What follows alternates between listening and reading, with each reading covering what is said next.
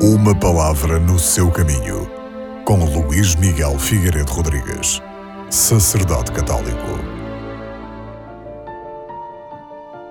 O Evangelho deste domingo narra um dos milagres que mais ficou na memória popular: a multiplicação dos pães. De facto, as multidões seguem Jesus, porque ele tinha curado os doentes. Agora vai saciar a fome daqueles que o seguiram, deixando-os ainda mais admirados. Para isso, manda aos discípulos que distribuam o pão.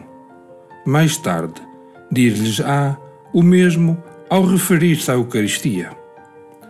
As nossas comunidades cristãs e grupos de apostolado devem então ser meio através do qual Jesus se serve para congregar todo o povo para o alimentar com a sua palavra e o seu corpo.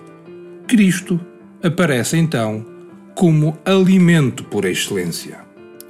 Mas naquele tempo, o povo esperava o Messias como um novo Moisés, e era muito comum a certeza de que com a sua vinda ele reuniria o povo, haveria de o conduzir para o deserto e aí repetir o milagre do maná.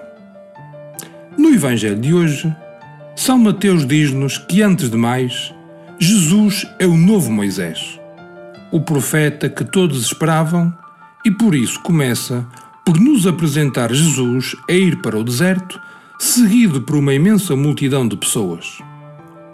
A vida do deserto serviu para educar Israel.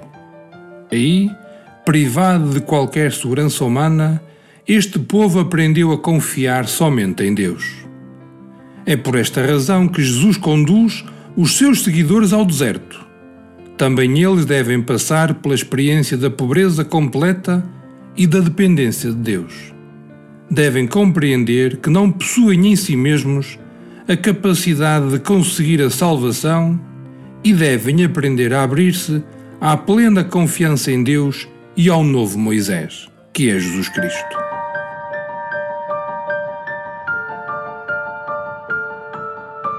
Uma palavra no seu caminho.